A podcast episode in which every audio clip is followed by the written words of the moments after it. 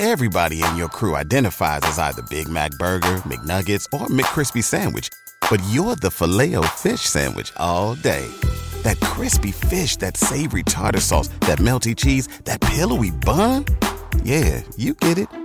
Every time. And if you love the filet of fish, right now you can catch two of the classics you love for just $6. Limited time only. Price and participation may vary. Cannot be combined with any other offer. Single item at regular price. Ba da ba ba ba. ¿No se merece tu familia lo mejor? Entonces, ¿por qué no los mejores huevos? Ahora, Egglands Best están disponibles en deliciosas opciones. Huevos clásicos, de gallina libre de jaula y orgánicos de Egglands, que ofrecen un sabor más delicioso y fresco de granja que le encantará a tu familia. En comparación con los huevos ordinarios, Egglands Best contiene la mejor nutrición como 6 veces más vitamina D, 10 veces más vitamina E y el doble de omega 3 y B12. Solo Egglands Best. Mejor sabor, mejor nutrición, mejores huevos. Visita egglandsbest.com para más información. Los criminólogos dicen que no existe el crimen perfecto. Lo que existe es el crimen mal investigado. Siempre, en cualquier investigación, aparece una pista clave que lleva hacia el asesino. Encontrémosla juntos, repasando este caso abierto. Hola a todos, mi nombre es León y en cada video repasaremos todos los detalles de los más terribles casos criminales. Antes de empezar, no te olvides de suscribirte y dejar tu me gusta para que puedas seguir trayendo investigación. Recuerda también activar la campanita, ya que estaré subiendo videos tres veces a la semana. Empecemos. El caso de Diane Hastings.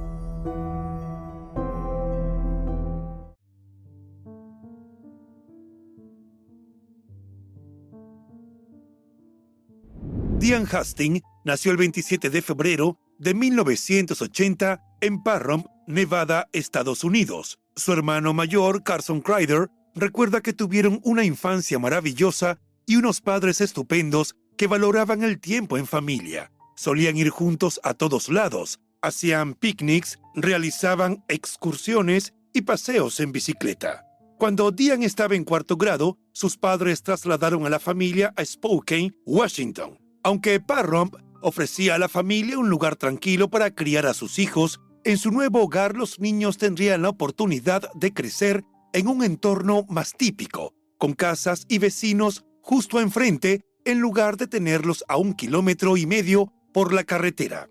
Patricia, la madre de Diane, la describió como una niña muy compasiva que siempre se comportaba de forma muy cariñosa con los demás.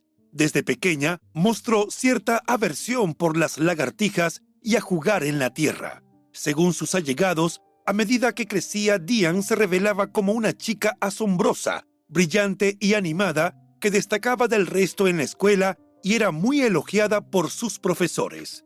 Aunque tuvo una infancia y parte de la adolescencia maravillosas, la felicidad de Diane llegó a su fin cuando tenía 15 años. Sus padres se separaron y además su hermano Carson se unió a la Marina y se preparaba para mudarse a Texas. Ver su hogar dividido causó gran sufrimiento a la joven, quien poco tiempo después fue diagnosticada con trastorno bipolar. Pese a sus problemas, Diane mantuvo su enfermedad bajo control e intentó llevar una vida normal. Como muchos jóvenes de su edad, tenía metas y planes futuros, así que al salir de la secundaria se matriculó en la universidad. Más tarde, siendo todavía una estudiante universitaria, Diane quedó embarazada de su primer hijo, Hayden. Ella y el padre del niño, cuya identidad no ha sido revelada, decidieron criarlo juntos y formar una familia.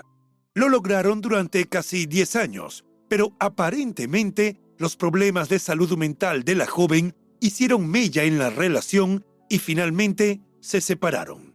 Diane parecía tener dificultades para manejar la ruptura y superar el duelo que ésta le causó, debido a que revivió el dolor de la separación de sus propios padres. Sintiéndose inestable, regresó a vivir con su madre y poco después, la salud mental de Diane se deterioró rápidamente. Patricia describió sus crisis como episodios. Diane tenía periodos en los que su madre casi no la reconocía y tenía miedo de lo que estaba pasando, aunque a veces volvía a ser la misma joven radiante, feliz y encantadora de siempre, otras veces estaba muy distinta. La madre de Diane afirma que la mayor parte del tiempo, cuando su hija entraba en ese estado, sentía como si hubiese perdido a su mejor amiga. Según su familia, la inestabilidad mental de Diane la llevó a vivir crisis ocasionales a lo largo de su vida. En medio de esos arrebatos, se aislaba durante unos días, buscando centrarse, pero respondía a llamadas y mensajes de texto. La razón por la cual los episodios aparecían con frecuencia era que Diane no era muy consistente con la toma de la medicación indicada por sus doctores. Se quejaba de los efectos secundarios ya que parecían dejarla aletargada. Se sabe que llegó a tener consumo de sustancias ilícitas que también afectan la química cerebral y pueden aumentar los eventos de manía y depresión. Con la esperanza de que las cosas mejoraran, Diane decidió mudarse a Texas con su hermano. Allí prosperó e incluso terminó sus estudios de auxiliar de enfermería. También fue en Texas que conoció a su nuevo amor, con quien se casó y tuvo dos hijos más. Sin embargo, los episodios de Diane volvieron a aparecer y en consecuencia la separación se volvió inminente. Con la ayuda de su familia, Diane decidió regresar con sus hijos a Washington para que vivieran con su abuela Patricia. Tras su regreso, los episodios empeoraron más que nunca. Cansada de batallar, finalmente entendió que necesitaba ayuda profesional. Diane se internó en un centro psiquiátrico de Idaho y cuando terminó el programa empezó a prosperar de nuevo. Con su vida encaminada, Diane conoció a Mike Tibbets, un exitoso técnico de calefacción, ventilación y aire acondicionado. El hombre tenía una vida muy estable y podía ofrecer a la joven la oportunidad de perseguir sus objetivos. Corría el año 2015 y Diane, de 35 años, estaba rehaciendo su vida. Tras una larga batalla contra el trastorno bipolar, una separación, un divorcio y un tratamiento en un centro para pacientes internos, por fin estaba saliendo de la oscuridad. La vida parecía marchar bien. Se comprometió en matrimonio con Mike. Retomar su salud mental la ayudó a reconectar con su hijo mayor Hayden, que siempre vivió con su padre tras la separación. Por primera vez en mucho tiempo, Diane estaba haciendo planes para el futuro, incluyendo en ellos a sus tres hijos. Todo parecía estar marchando exactamente como ella lo quería, porque además acababa de empezar sus estudios en la Escuela de Cosmetología de la Academia Glendow y estaba muy ilusionada. Aunque para ese momento la joven madre veía el futuro con optimismo, pronto sus demonios internos la pusieron en una situación vulnerable de la que esta vez no sería tan fácil librarse y traería consecuencias catastróficas para la familia. El 3 de noviembre de 2015 comenzó como un cualquier otro día, excepto que Diane estaba muy emocionada porque iniciaría clases en la escuela de cosmetología. Cuando terminó su jornada, regresó a la casa que compartía con su prometido. Estando allí, llegó a visitarla Melanie, la novia de su hijo Hayden. La adolescente estaba buscando consejo y apoyo emocional de Diane, que la trataba como una hija. Mientras las dos charlaban, decidieron hacerse una manicura y cerca de las 9 y 30 de la noche, al culminar la visita, Diane quedó sola en casa. La mujer notó que hacían falta algunos alimentos en la despensa y decidió que iría de compras. Pero antes de salir, le dejó una nota a Mike en la que le indicaba que iría a una tienda cercana. Mike, quien salía de su trabajo a las 10 pm, encontró el mensaje a su regreso y esperó a su prometida, pero ella nunca regresó. Ansioso, esa misma noche fue en su auto hasta la tienda, pero no había rastros de Diane. Entonces utilizó el GPS del teléfono de la mujer para tratar de hallarla. Mientras daba vueltas por la ciudad, Mike encontró el auto de Diane aparcado en un estacionamiento público frente a The Knitting Factory, un lugar de conciertos en el centro de Spokane. Las puertas del vehículo estaban cerradas, así que Mike miró por las ventanas, pero no vio nada que pareciera fuera de lo normal. Decidió llamar entonces al teléfono de Diane, suponiendo que estaba cerca. Sin embargo, según su posterior relato, en ese momento pasó de estar preocupado a estar alarmado. Oyó repicar el teléfono de Diane dentro del auto. Se asomó nuevamente dentro del vehículo y vio la titilante luz del dispositivo en el interior. En ese momento pensó que Diane nunca dejaría su teléfono olvidado. Algo debía haber ocurrido y no parecía ser nada bueno. De acuerdo con Mike, a pesar de las bajas temperaturas, él se quedó esperando al lado del auto de Diane hasta que amaneció el 4 de noviembre. A las 8 de la mañana llamó a la escuela de cosmetología con la esperanza de que hubiera acudido a su clase de ese día. Sin embargo, el hombre al otro lado de la línea le informó que ella no había llegado para su segundo día de clases.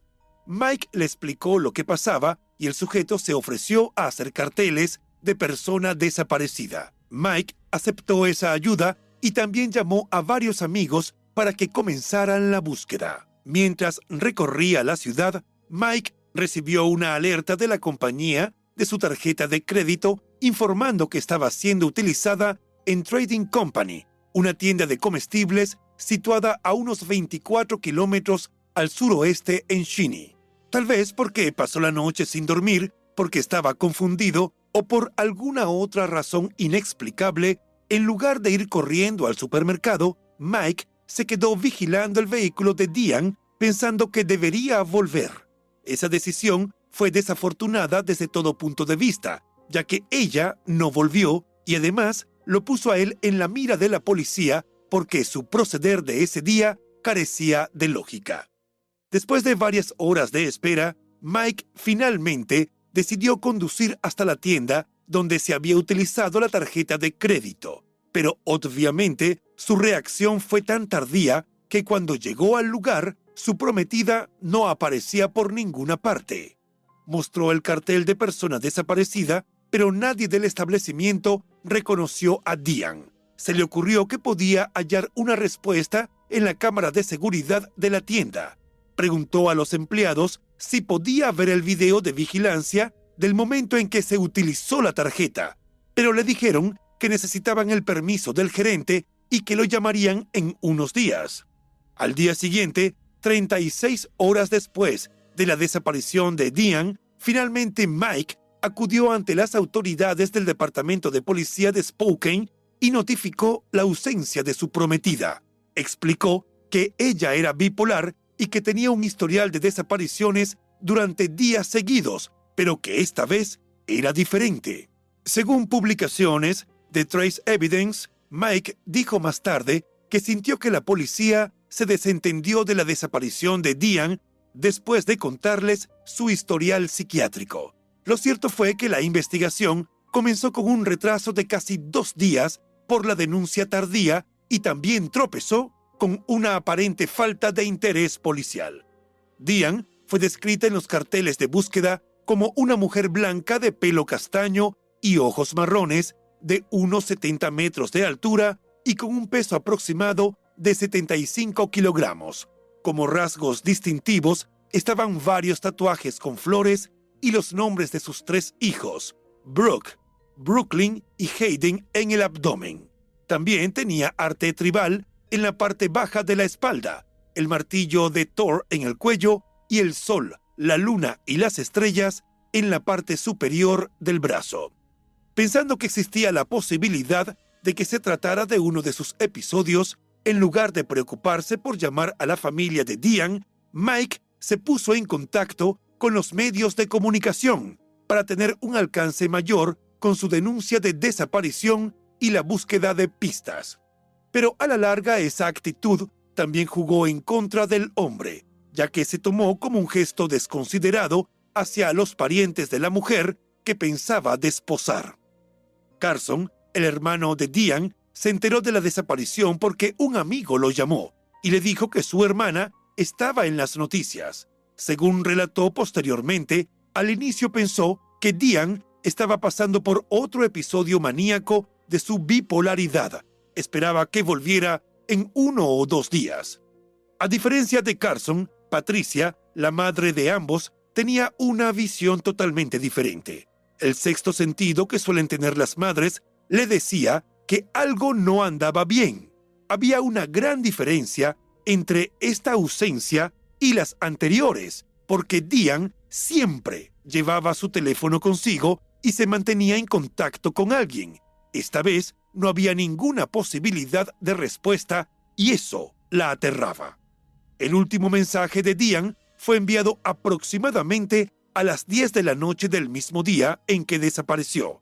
El texto iba dirigido a su hijo Hayden, de 17 años, y en él le decía que había tenido un gran día y que esperaba que él estuviera orgulloso de ella. Finalmente, el 6 de noviembre llegó la respuesta del supermercado que Mike visitó y donde se hizo la compra con su tarjeta tras la desaparición de Diane.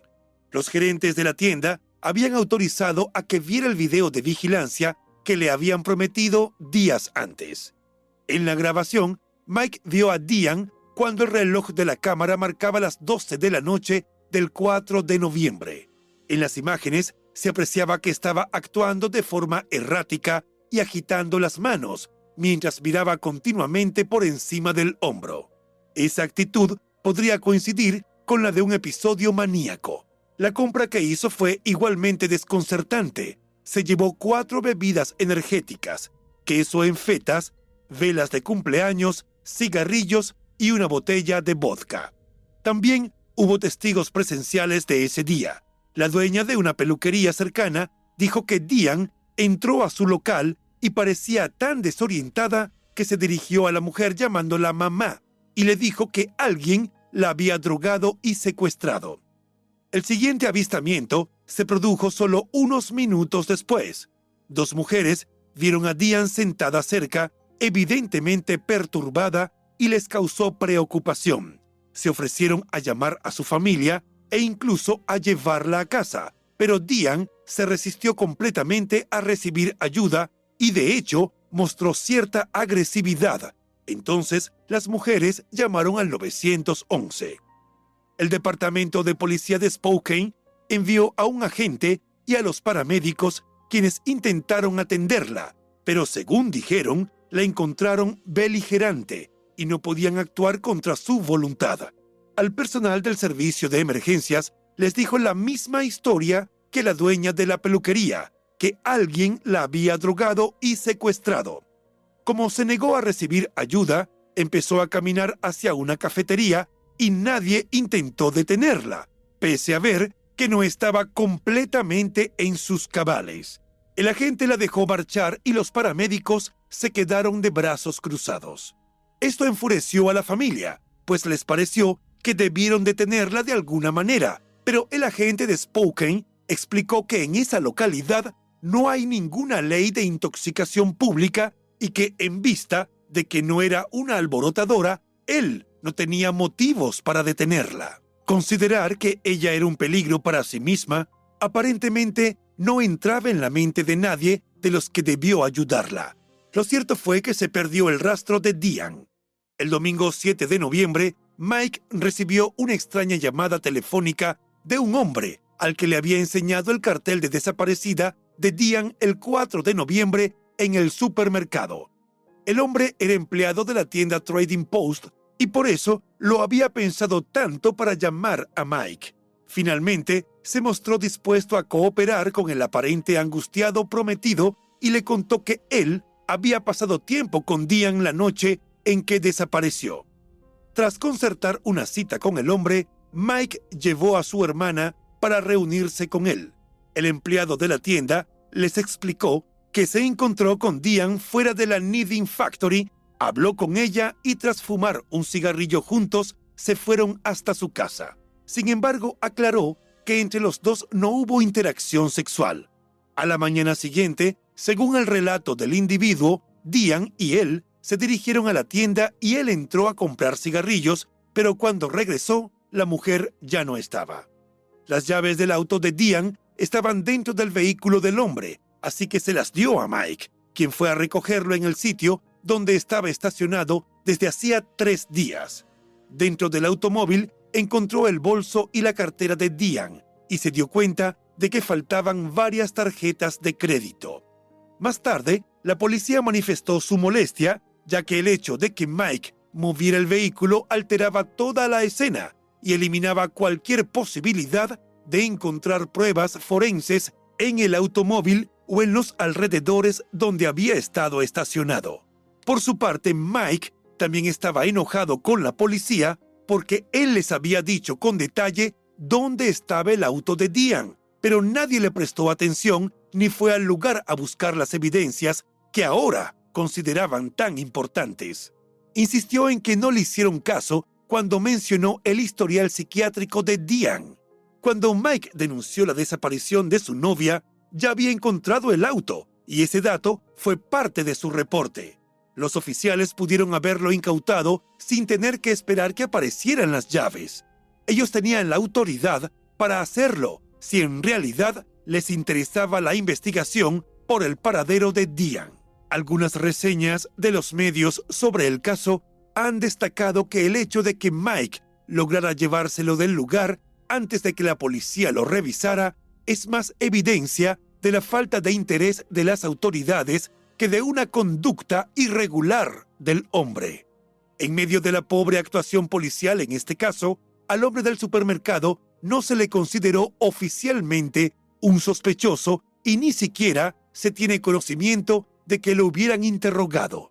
Poco después del encuentro con Mike, el hombre se trasladó a Florida y si bien eso lo hace sospechoso, ante la mirada de algunos seguidores del caso, parece que para las autoridades nunca fue así. Como hemos dicho, la actuación de la policía fue cercana a la negligencia. Eso no varió el 8 de noviembre de 2015, cuando un detective empezó a investigar el caso de Diane. La tarea se la asignaron a Jeff Barrington de la Unidad de Delitos Graves del Departamento de Policía de Spokane. Jeff sacó los registros telefónicos de la mujer y pudo analizar su actividad, pero no encontró nada sospechoso. También vigiló las tarjetas de crédito de Diane y eso sí dio frutos muy pronto. Las tarjetas de crédito se habían utilizado el 7 de noviembre y durante los días siguientes en varios lugares de Spokane y Spokane Valley. La mayoría de los consumos fueron principalmente en tiendas de comestibles, farmacias y tiendas de conveniencia. Jeff vio el video de vigilancia y descubrió a un hombre que usaba las tarjetas y que siempre iba con otros dos sujetos. Las fotos fueron difundidas a través de los medios de comunicación y gracias a ello se pudo identificar rápidamente al hombre como Randy Riley. El detective supo que Randy tenía un pasado interesante en materia de delitos menores. Había estado involucrado en varios hurtos y recientemente había sido echado de su casa. Jeff comenzó sus gestiones para localizar a Randy y aparecieron testigos muy importantes. Para finales del mes de noviembre, la antigua casera del sujeto se comunicó con la policía y dijo haber visto a Diane con Randy tirada en la calle. Otro testigo llamó también y dijo que vio a la mujer en la misma zona con aspecto desorientado.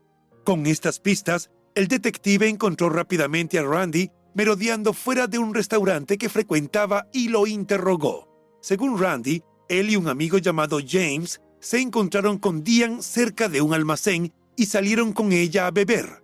También dijo que Diane le dio sus tarjetas de crédito para que se comprara algo de comer, pero que luego se marchó y no sabía dónde podía estar.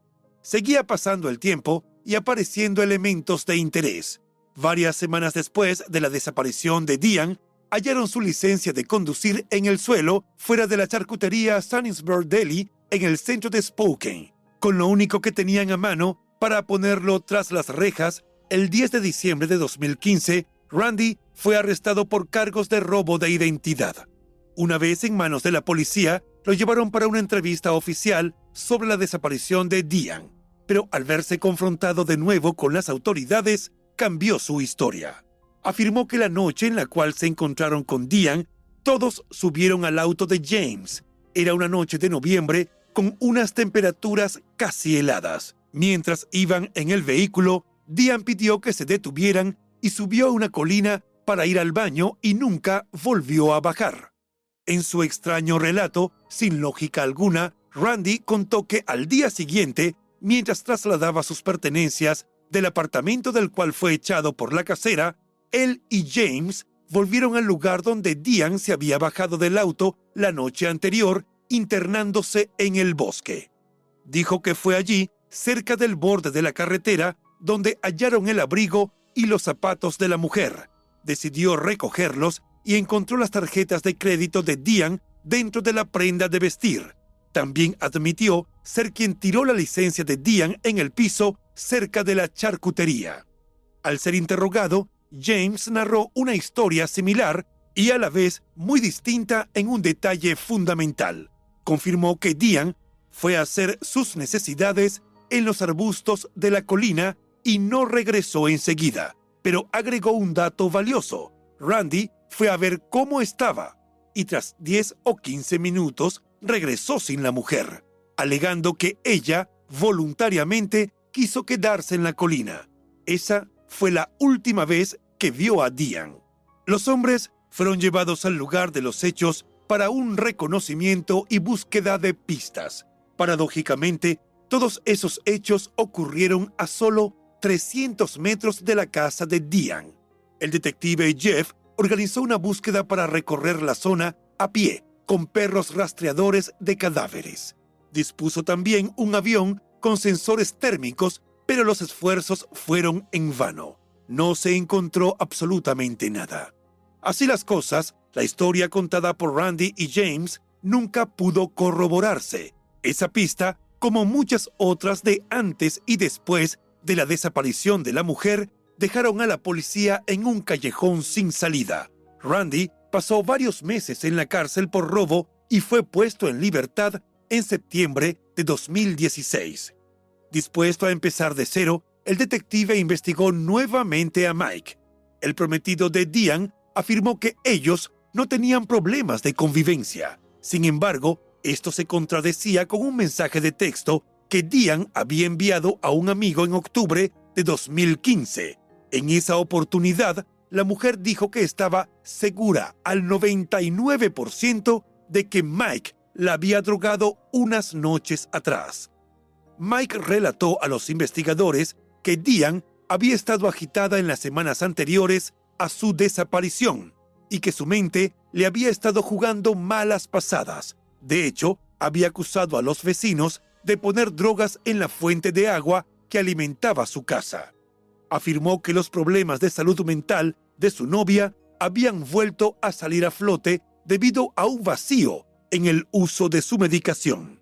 Explicó que debido a un problema con el seguro de salud que tenía en el momento, Diane no había tenido acceso a los medicamentos que debía tomar para mantener a raya su bipolaridad. Sin embargo, Mike se mantuvo en la mira de las autoridades. Por esa misma época, hubo quienes lo describieron como un marido controlador y dijeron que quizá era el responsable de su desaparición tras verla con otros hombres aquella noche del 3 de noviembre. Incluso especularon que ella había amenazado con dejarlo y él decidió hacerla desaparecer. Dentro de esos testimonios que apuntaban directamente contra el prometido estuvo el del artista Michael Carini de San Diego, California, que era un viejo amigo de Diane. En su página web, cariniarts.com, que rinde homenaje a Diane, dijo que ella se había puesto en contacto con él poco antes de desaparecer y le dijo que la relación que mantenía con Mike era insana y quería dejarlo. En su relato admitió que Diane era conocida por inventar historias y torcer la verdad, pero en esa ocasión sintió sinceridad en su voz. Aseguró que la mujer llevaba mucho tiempo sobria y para ese momento parecía estar dando un giro a su vida. Pese a estos alegatos, de nuevo nada pudo probarse. Además, Mike lucía como un sujeto bastante afectado por la ausencia de su prometida. Parecía que la investigación del detective Jeff Barrington estaba estancada. La última pista que tuvieron las autoridades fue la que obtuvieron de Randy y James, y el caso fue perdiendo visibilidad con el tiempo. En medio del estancamiento del caso, pasó el tiempo y llegó enero de 2016. Entonces surgió una aparente pista para conocer el paradero de Diane. Amanda, una de sus amigas, recibió un mensaje de James, el amigo de Randy, a través de la página de Facebook Missing Diane Hastings, creada por familiares y amigos para no dejar que se detuviera su búsqueda. James le dijo a Amanda que estaba sufriendo un colapso mental e insistió en que necesitaba hablar con uno de los familiares de Diane para contarles todo lo que quisieran saber, esperanzado de tener una pista que lo ayudara a saber el paradero de su hermana, ya fuera viva o muerta, Carson se comunicó por teléfono con James. Pero en medio de la llamada, los hombres tuvieron un desencuentro y James, furioso, colgó sin decirle nada nuevo a Carson. Sin embargo, Carson creía que iba a confesar algo, pero a último minuto se acobardó. Un mes más tarde, en febrero de 2016, miembros de la comunidad de Spokane llevaron a cabo una búsqueda a gran escala de los rastros de Diane. Lo hicieron el día de su cumpleaños 36. El grupo se dividió en ocho subgrupos de búsqueda para revisar en distintas zonas donde Diane pudo haber sido vista por última vez, pero ese nuevo intento por dar con su paradero resultó infructuoso. Familiares y allegados de Diane participaron en un documental de Investigation Discovery buscando darle mayor visibilidad a su historia en los medios y con ello el surgimiento de nuevas pistas. El episodio se emitió originalmente el 25 de junio de 2017 pero no rindió los frutos que esperaba la familia. No hubo nuevos testigos y Diane no volvió a casa. A lo largo de los años, los amantes de este tipo de relatos han seguido el caso y han escrito en línea sus posibles teorías del crimen. Entre ellas, se incluye una según la cual Mike se encaprichó con Diane por su belleza sin comprender las profundidades de su desequilibrio. Los demonios de Diane eran capaces de generar que ella se volviera verbalmente abusiva. Ya lo había hecho con su propia familia y seguramente Mike no sería la excepción. Según esas teorías, Mike se habría esforzado por mantenerla a su lado tras esos episodios en los que Diane lo abandonaba y volvía. Pero ese ir y venir habría causado en él unos celos que se salieron de control y generaron un triste desenlace. Conjeturas de esa índole fueron investigadas por la policía que se planteó todos los escenarios posibles. Sin embargo, nada condujo a demostrar que Mike tuviera algo que ver con la desaparición de su prometida. Aunque todavía se considera una investigación activa, la policía se ha quedado sin pistas que seguir. La familia ha seguido haciendo públicas sus súplicas para que Diane regrese sana y salva. Su madre, su hermano y sus hijos temen que ella haya tenido un final inimaginable, pero todavía se aferran a la esperanza de que algún día llame o entre por la puerta principal. Lo cierto es que ha pasado demasiado tiempo y con cada día de ausencia la posibilidad de que esté con vida es menor. Aunque Diane había tomado malas decisiones en su vida y experimentaba problemas de salud mental, su familia ha insistido en que nunca habría abandonado a sus hijos. Siempre fue una buena madre. Incluso trataba como una hija a la novia adolescente de su hijo mayor. Hayden tenía 17 años cuando su madre desapareció. Él estaba a punto de graduarse en el instituto secundario, tras lo cual había planeado alistarse en el ejército. En la actualidad está casado con Melanie Green, su novia desde la secundaria y ha resaltado que prefiere la privacidad en lo que respecta a su vida personal. En uno de sus últimos contactos con los medios, dejó saber que permanecía muy unido a su abuela materna, que había sido su apoyo desde el terrible incidente y una de las principales personas a cargo de sus hermanitos que perdieron a su madre siendo unos niños. Las autoridades y familiares de Diane Hastings siguen pidiendo al público que, en caso de tener alguna información sobre la desaparición de la mujer, por pequeña que parezca, se pongan en contacto con el Departamento de Policía de Spokane en Washington, Estados Unidos. La desaparición de la joven madre y la cadena de hechos que se sucedieron antes de que se perdiera definitivamente su pista es un recordatorio de que, en caso de la ausencia no justificada de algún familiar o conocido, las primeras 24 horas son las más importantes para reportarlo, ya que después de ese periodo los rastros son difíciles de seguir y se corre el riesgo de que nunca aparezca.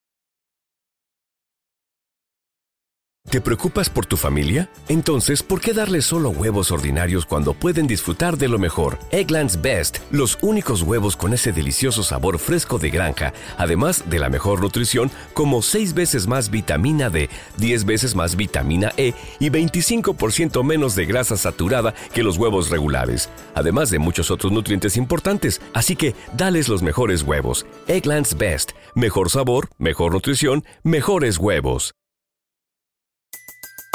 Everybody in your crew identifies as either Big Mac Burger, McNuggets, or McCrispy Sandwich. But you're the filet fish Sandwich all day. That crispy fish, that savory tartar sauce, that melty cheese, that pillowy bun. Yeah, you get it. Every time. And if you love the filet of fish, right now you can catch two of the classics you love for just $6. Limited time only. Price and participation may vary. Cannot be combined with any other offer. Single item at regular price. Ba da ba ba ba.